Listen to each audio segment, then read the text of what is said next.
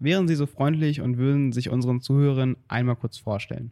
Also, ich heiße Rebecca Kricheldorf, bin Dramatikerin von Beruf und äh, übe diesen Beruf jetzt inzwischen schon 20 Jahre aus. Ich habe in Berlin an der Universität der Künste szenisches Schreiben studiert, genau, und seitdem schreibe ich eigentlich Stücke, ähm, sehr unterschiedliche Stücke. Alle gehen so ein bisschen in vielleicht so eine komödiantische Richtung oder sowas. Äh, schreibe so viel Tragikomödien benutze oder schreibe auch sehr gerne Stücke, die äh, so einen äh, äh mythologischen mit oder Märchenmaterial spielen und ja, genau, das war es eigentlich. genau, und wenn Sie gerade schon bei den Stücken sind, wir haben ja im Unterricht das Stück Homöopathicus gelesen und Sie mhm. deswegen auch zu diesem Interview eingeladen. Wenn Sie den Inhalt dieses Stückes mit drei Worten beschreiben sollten, welche wären das? Das kann ich absolut nicht. also ich kann mit drei Worten, das ist äh, sehr schwierig. Also ich, ähm, hm, drei Worte. Harmonie, Utopie, Dystopie vielleicht. Ja, das ist natürlich gerade bei solchen Stücken immer so ein bisschen schwieriger, gerade weil das Stück Homöopathicus ja in seiner Form relativ komplex und äh, relativ äh, ausführlich ist, gerade wenn es dann um das Thema Utopie und Dystopie geht. Da gehen wir aber gleich nochmal ein bisschen weiter drauf ein. Aber jetzt vielleicht erstmal nochmal ähm, zum Inhalt und zum Titel. Wie kamen Sie denn auf die Idee zum Inhalt und eben zu diesem Titel Homöopathicus?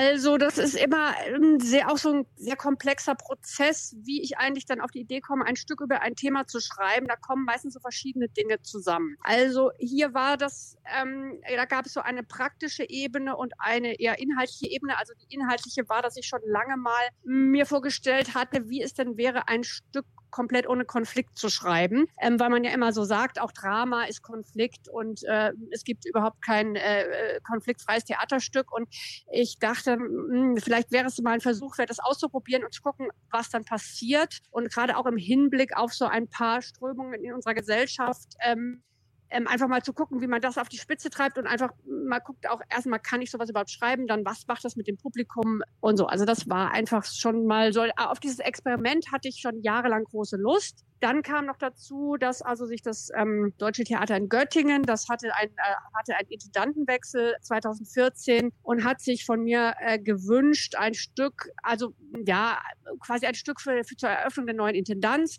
Und ich hatte dann die Idee, was zu schreiben, wo das ganze Ensemble vorkommt. Und deswegen gibt es diese 26 Personen, die natürlich nicht individuell so, so vorkommen können wie in so einem Stück mit so drei bis fünf Personen. Also ich hatte dann die Idee, sowas zu schreiben, wo es eher um ähm, die Gesellschaft geht oder eben einen Gesellschaftskörper, wo die Gemeinschaft im Vordergrund steht und nicht so sehr das Individuum. Und das war dann eher so ein bisschen die praktische Seite, ähm, die, ja, die theaterpraktische Seite. Genau. So war eigentlich der Entstehungsprozess und der Titel. Den Titel ähm, habe ich von einem, was ist das, ein Soziologe, Ökonom Jeremy Rifkin, der hat so ein bisschen auch über dieses Thema geschrieben und entweder hat, das weiß ich gerade gar nicht mehr, ob er ein ganzes Buch mit diesem Titel geschrieben hat oder ich glaube, in einem Buch von ihm gibt es ein, ein Kapitel, was Homo empathicus heißt und da, ähm, das dachte ich, das ist ein genau, genau eigentlich der genau richtige Titel für mein Stück. Genau, ja. Das heißt, der Titel kam eigentlich deutlich später als die Idee? Genau, der Titel kam deutlich später. Das ist sowieso meistens so, also zumindest bei meinem Schreiben oder so im Schreiben, also ist sehr, sehr selten, dass man einen Titel hat äh, gleich zu Beginn. Ähm, meistens entsteht der erst während des Schreibprozesses und ja, manchmal früher, manchmal später. Sie haben ja gerade schon das Theater Göttingen erwähnt, das Sie ja damals beauftragt hat, dieses Stück zu schreiben. Würden Sie denn selbst sagen, das ist eher ein Theaterstück oder eher ein Drama? Naja, also eigentlich ist es, ähm, naja, man sagt ja eigentlich der Oberbegriff für Theaterstück generell Drama, aber natürlich so in der Genrebeschreibung ist es ja kein Drama im Sinne von einer Tragödie oder also es ist ja dann schon eher ein, ein Theaterstück, was manchmal auch ins satirische oder farcenhafte oder ja, also so ins, ins, ins Übertriebene hineingeht. Also ich würde es eher als Theaterstück beschreiben und nicht so sehr als Drama, ja. Und äh, welche Bedeutung hat das Theater beziehungsweise das Drama, wie man es jetzt nun nennen möchte, heute, das heißt gerade so bezogen auf die gesellschaftlichen Themen, die ja durchaus angesprochen werden in diesem Stück?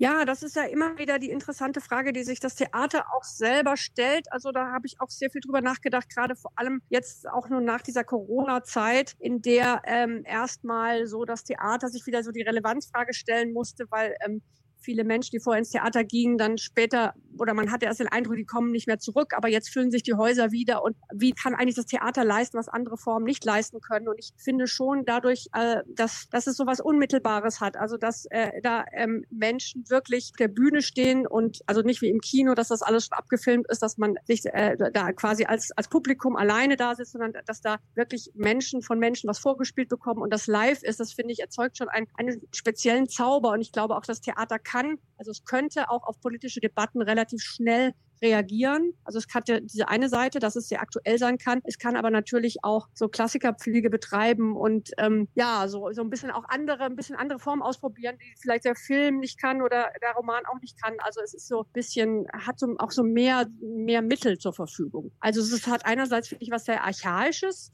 und auch so ein bisschen altmodisches, aber es, es, es hat auch eben sehr viel, ja, sehr viel, sehr viel Möglichkeiten, Dinge irgendwie oder Geschichten anders zu erzählen. Und natürlich kann man, Sie haben gerade schon über die Corona-Zeit gesprochen. Äh, da ist ja auf jeden Fall ein ganz großes Stück, gerade wenn es dann um Kultur und diese Darstellung ging, einiges weggefallen. Wie haben Sie das denn für sich überbrückt oder haben Sie wirklich darauf gewartet, dass alles wieder losgeht? Ja, das war schon eine sehr seltsame Zeit, die natürlich im Rückblick wieder anders aussieht als oder sich anders anfühlt, ähm, äh, wie als man da mittendrin steckte, weil man wusste ja auch immer nicht, wie lange es ging. Erst dachte man, okay, das geht jetzt ein paar Monate, dann fängt wieder alles an. Und es war auch immer, also im Theater war es ein bisschen absurd, weil ähm, zwischen diesen ständigen Theaterschließungen und Wiederöffnungen war manchmal das alles relativ kurz getaktet. Das heißt, RegisseurInnen haben schon wieder angefangen zu proben, dann mussten sie wieder absagen. Also dann gab es immer, immer wieder so verschiedene Regeln. Dann erst ging gar nichts, dann äh, konnte man mit eingeschränkter äh, ähm, Zuschauerzahl äh, doch spielen. Also es war ein ewiges Hin und Her. Und ich habe das schon als so ein bisschen so ein Durchhalten in Erinnerung. Und am Anfang, gerade am Anfang wurde auch natürlich viel experimentiert oder mit, mit Streaming-Formen ähm, experimentiert und das äh, hat sich aber für mich relativ schnell herausgestellt, dass das einfach nicht dasselbe ist. Also dieses gestreamte Theater, dass ich das weder gern selber produziert habe noch gern mir angeschaut habe, dass es eben ja irgendwie nicht dasselbe war und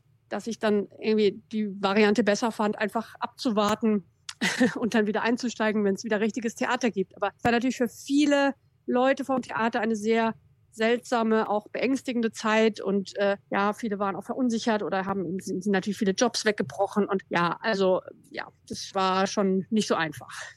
Dann schauen wir vielleicht nochmal, oder anders gesagt, wir springen nochmal äh, vielleicht von diesem Blick in die vergangenen zwei, drei Jahre, äh, wieder jetzt in die Realität, in die Zeit, wo es wieder angefangen hat, das Schreiben und das Vorführen auf der Bühne wieder Fahrt aufgenommen hat, ist natürlich auch immer relevant, sich Rezensionen anzuschauen, wenn man sich mit einem Stück auseinandersetzen möchte. Aber Sie als Autorin, welche Rolle spielen Rezensionen für Sie? Ja, also das ist ja immer, also man, wird ja quasi durch die KritikerInnen so von außen beurteilt. Und äh, ich finde das eigentlich, äh, eigentlich auch eine sehr wichtige Funktion, auch für Außenstehende zu beschreiben, worum es in dem Stück geht. Ähm, und das natürlich für uns Schreibende immer so ein bisschen, manchmal ein bisschen schwierig, weil man sich manchmal auch von den KritikerInnen nicht so verstanden fühlt oder wenn es dann eine negative Kritik gibt, ärgert man sich. Aber genauso gut äh, ist es dann sehr schön, wenn man merkt, dass da jemand einen oder dass die, die eigene Intention, die man mit dem Stück hatte, äh, genau richtig erkannt hat. Also ähm, es ist irgendwie so ein bisschen so eine Hassliebe, ist äh, zu stark gesagt, aber ein etwas angespanntes Verhältnis manchmal zur Kritik, aber eigentlich finde ich sie schon sehr wichtig und ähm, ich kann damit eigentlich auch meistens ganz gut umgehen. Also ich, ich kenne auch Leute, die gar keine Kritiken lesen, weil sie sich davon in ihrem eigenen Schreiben oder in ihrer Arbeit nicht beeinflussen lassen wollen. Also so radikal bin ich nicht und außerdem bin ich immer viel zu neugierig und will immer wissen, äh, wie das so, äh, das, was ich da so schreibe, so außen angekommen ist. Also ja, so ist das Verhältnis vielleicht ein bisschen. Würden Sie denn sagen, dass Kritiken oder Rezensionen Einfluss auf Dramen oder Theaterstücke haben, die Sie ähm, schreiben, beziehungsweise der Blick anderer auf vergangene Stücke äh, Einfluss nimmt?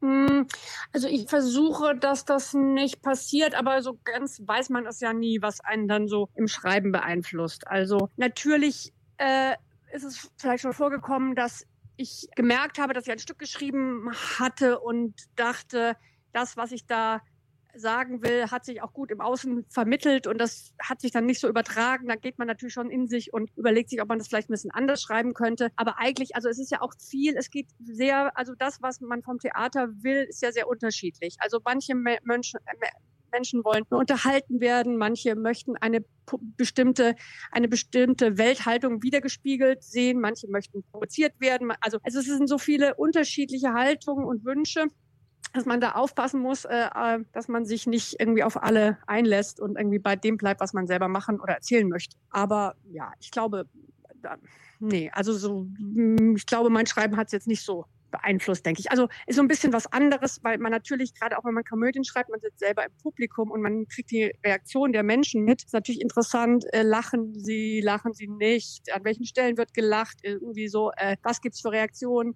hat man das Gefühl, da ist irgendwie so eine dumpfe äh, äh, Schläfrigkeit oder irgendwie, also sind die Leute wach dabei. Also das finde ich immer schön äh, zu sehen und oder interessant zu sehen, wie so das Publikum live reagiert. Nun, das ist natürlich auch immer interessant, weil gerade die Personen, die das lesen oder sehen, bekommen häufig gar nicht wirklich mit, was jetzt die Einschätzung äh, des, des Autors über die Kritik ist, die man vielleicht irgendwie selbst übt. Es ist irgendwie ganz oft, hab, finde ich zumindest, hat man irgendwie das Gefühl, äh, dass man relativ weit weg ist vom Autor. Äh, ja. Aber diese Darstellung ist eigentlich äh, ganz schön, um das selbst mal zu verstehen. Aber kommen wir mal vielleicht vom Berufsalltag wieder zurück zum Inhalt des äh, Stückes Homo Empathicus. Ähm, auf dem Einband des äh, Stückes wird beschrieben, dass die Gesellschaft, die dargestellt wird, eine utopische Gesellschaft ist. Ähm, beim Lesen im Unterricht innerhalb des Kurses haben wir uns dann natürlich die Frage gestellt, ob das wirklich so ist. Warum ist es denn aus Ihrer Sicht eine Utopie, was Sie da dargestellt haben? Also ich würde das auch nicht unterschreiben, dass es eine Utopie ist. Also ich habe das auch bewusst so ambivalent gehalten, weil ich das natürlich erstmal diese Vorstellung, dass es eine Gesellschaft gibt, in der alle nett zueinander sind, alle sehr achtsam sind, alle empathisch, es irgendwie keinerlei negativen Gefühle gibt, keine Hierarchien. Das ist ja erstmal eine schöne Vorstellung. Aber man, man, man merkt ja auch im Verlaufe des Stückes, dass äh, das alles so utopisch gar nicht ist, sondern vielleicht auch eventuell in eine Dystopie kippen könnte, weil natürlich, also meiner Meinung nach, äh, kann gibt es einfach negative menschliche Gefühle, die nicht verschwinden, indem man sie nicht mehr ausdrückt. Und ähm, das äh, ist dann, also das wird dann, also auf mich wirkt das, also wenn ich dieses mich jetzt selber in mein Stück reinsetze und das mir so äh, eine halbe Stunde angucke oder diese Gesellschaft, wie sie so interagiert, dann finde ich das so erstmal sehr schön und dann merke ich aber auch, nein, das stimmt nicht. Das ist irgendwie verlogen oder es ist eben, wie ja auch dann das Stück äh, am Ende ja auch zeigt, diese Harmonie ist erkauft äh, durch eine sehr, sehr krasse, radikale Ausgrenzung anderer, die eben nicht so äh, funktionieren oder nicht so, nicht, nicht so empathisch sind. Also das ist äh, eben sehr, sehr, ich wollte das absichtlich schon auch sehr ambivalent halten, deswegen ähm, teile ich da Ihre Meinung, dass es so äh, utopisch gar nicht ist. War denn das etwas, was Sie sich schon gedacht haben, als Sie angefangen haben, das, das Stück zu schreiben oder als Sie auf die Idee gekommen ist? Oder ist diese, sagen wir, Erkenntnis erst gekommen, als Sie gerade dabei waren, den Inhalt zu verfassen? Ja, also ich habe mir das schon so ein bisschen gedacht, dass es, äh, dass es da, dass es diese Gesellschaft nur auf Kosten von etwas anderem geben könnte. Aber wie sich das dann anfühlt, äh, ähm, das wusste ich nicht. Das war so ein bisschen das Experiment und ob ich das überhaupt durchhalten könnte. Diese Konfliktfreiheit und äh, wie Sie sehen, habe ich das nicht durchgehalten, weil es ja am Schluss ja auch so einen Twist gibt und es auch die ein oder andere Figur äh, im Verlauf des Stückes gibt, die da nicht so ganz reinpasst oder so ein bisschen fast schon rebellische, na, ja, oder so ein Unwohlsein hat äh, in dieser Gesellschaft. Also so ganz konfliktfrei ging es nicht. Aber hm, ich habe schon am Anfang ähm, mir so ein bisschen zur Aufgabe gemacht, mir so verschiedene Situationen auszudenken, in denen Menschen klassischerweise in einen Konflikt geraten und einfach äh, diese Szene so zu schreiben, dass es immer gut ausgeht. Und ähm, da war mir schon klar, dass es nicht immer, äh, dass es nicht immer wirklich dass ich das nicht immer glaube. Also das, das habe ich mir schon von Anfang an gedacht, dass das äh, äh keine reine Utopie wird. Aber was man ja auf jeden Fall sagen muss, es gibt einige Eigenschaften, bei denen man definitiv sagen würde, ja, die sind gut und äh, mhm. oder die will man vielleicht irgendwie öfter sehen. Ich finde, das ist schon eine Sache, die irgendwie ähm, auffällt, auch gerade wenn man darüber spricht, ob nun im Unterrichtskontext oder äh, auch außerhalb. Welche Aspekte würden Sie denn gerne in unsere Gesellschaft übernehmen können? Ja, also ähm, ich finde zum Beispiel also diese eine Szene, wenn es, ähm, also das ist äh, so, äh, so eine diese diese Szene, in der ein ein ein, ein ein quasi ein Begehren ausgedrückt wird, was äh, äh, bei dem anderen nicht als also nicht ankommt, weil der also äh, der eine ist, steht auf Männer und der andere auf Frauen. Und äh, es wird aber dann in einer sehr harmonischen Weise gelöst, dem anderen nicht krumm genommen, dass er jetzt quasi angebaggert wurde von dem anderen. Das finde ich, war immer so eine, so eine Szene. Ich dachte, so wäre doch ganz schön, wenn die Welt so wäre, gerade im Hinblick darauf, dass ja viele heterosexuelle Männer noch relativ verständnisloser, aggressiv auf andere Männer reagieren, die sie dann äh, anmachen. So, also es war ist zumindest meine Erfahrung. Also es wäre so eine so eine Szene, da würde ich denken, es wäre schön, wenn die Welt ein bisschen mehr so wäre wie in meinem Stück. Ich muss sagen, ich persönlich, äh, auch selbst als nicht, äh, nicht heterosexuelle Person, fand diese Szene tatsächlich auch irgendwie sehr interessant, äh, muss ich ehrlich gestehen. Ah. Ähm, deswegen, also ich, gerade die Stelle, äh, als wir die ja. gelesen haben, auch äh, im gesamten Kurs, äh, hat mir sehr gefallen. wollte ich nochmal vielleicht im Rand ah, das erwähnen. freut mich, ja, schön. ja. Mission erfüllt. Ja, das freut mich als Autorin natürlich zu hören. Ja. Genau, und dann, äh, Sie hatten gerade eben schon kurz äh, auf diese eine Szene angespielt, wir sind kurz darüber gesprochen, in der ähm, die in der die beiden Charaktere Adam und Eva auftreten, ähm, als quasi Twist ähm, oder Darstellung von Konflikt. Was ich dabei irgendwie, was ich dabei interessant finde, ist, die Namensgebung Adam und Eva. Religion spielt ja eigentlich in dem Stück keine beziehungsweise kaum eine Rolle. Warum haben Sie dennoch diese Namen gewählt?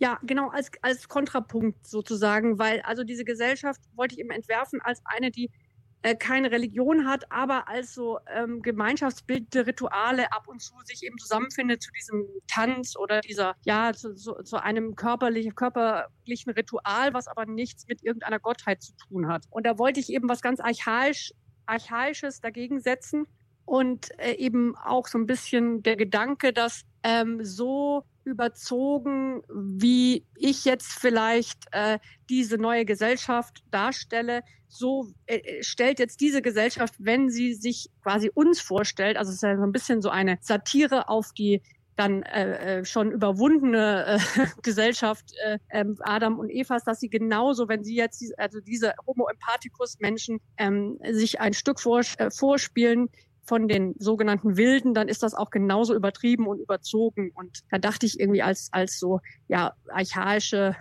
äh, Ur, also, also, weil ja auch in dieser Gesellschaft immer gesagt wird, ähm, Geschlechtlichkeit äh, darf nicht vorkommen, sollte nicht vorkommen, dass also diese Urfrau und dieser Urmann, also Adam und Eva, also erster Mann und äh, erste Frau, also dass diese beiden Figuren diese Namen tragen. Neben Religion spielt ja auch irgendwie, spielt auch Digitalität ähm, in dem Stück eigentlich gar keine Rolle. Gehört das für Sie ja. zu der Utopie auch dazu oder ähm, wieso haben Sie diesen Aspekt gewählt? Eigentlich nicht. Ich habe den eigentlich quasi eher der Einfachheit halber weggelassen, weil es ist so, also wenn man wenn man sich so eine utopische Gesellschaft auf der Bühne vorstellt oder darüber schreibt, muss man zwangsläufig, glaube ich, Aspekte rausstreichen, die einen besonders interessieren und die anderen weglassen, außer, also man schreibt dann wie Tolkien so ein Mittelerde, so eine, beschreibt dann eine ganze Gesellschaft in allen ihren Details und äh, da, da gibt es nämlich auch ganz viel, ähm, was ich weggelassen habe, was ich auch ganz interessant fand. Ich hatte vor ein paar Monaten auch ein Gespräch mit äh, äh, SchülerInnen hier in Berlin von eines Gymnasiums, die meinten, ja, was ist denn eigentlich mit der Wirtschaftsordnung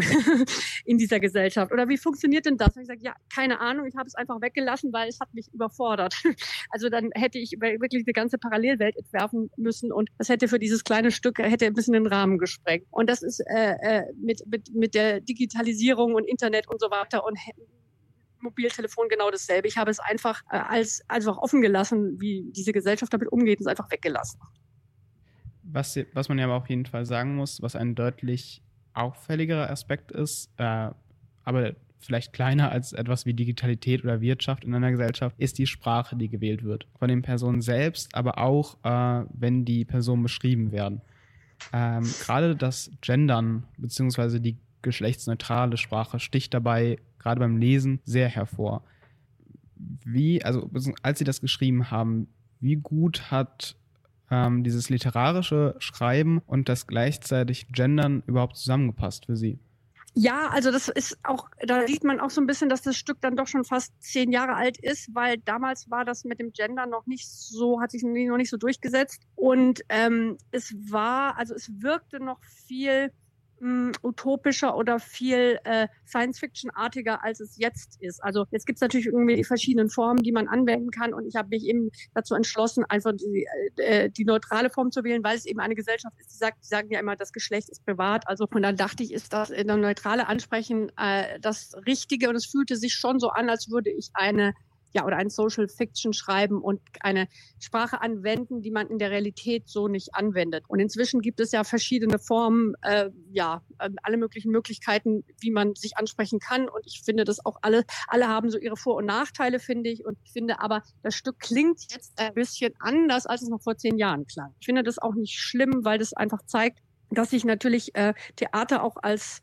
Kommentar zur Gegenwart, also ein gewisses Verfallsdatum hat, beziehungsweise ähm, dass bestimmte Dinge einfach nach zehn Jahren anders klingen oder ein, vielleicht äh, neu eingeordnet werden müssen oder in, einfach in einen anderen Kontext vorfinden. Und das ist ja auch ähm, bisschen bei der Diskussion darüber, hm, wie man jetzt heute noch Klassiker spielen kann oder sogar schon allein Stücke aus den 80ern sind äh, teilweise klingen anders als natürlich in den 80ern selber. Also das ähm, finde ich ganz interessant, wie sich das so verändert. Und das ist jetzt eigentlich fast normaler wurde jetzt, also dieses also das Stück einfach normaler klingt als oder ja gegenwärtiger als äh, noch vor zehn Jahren.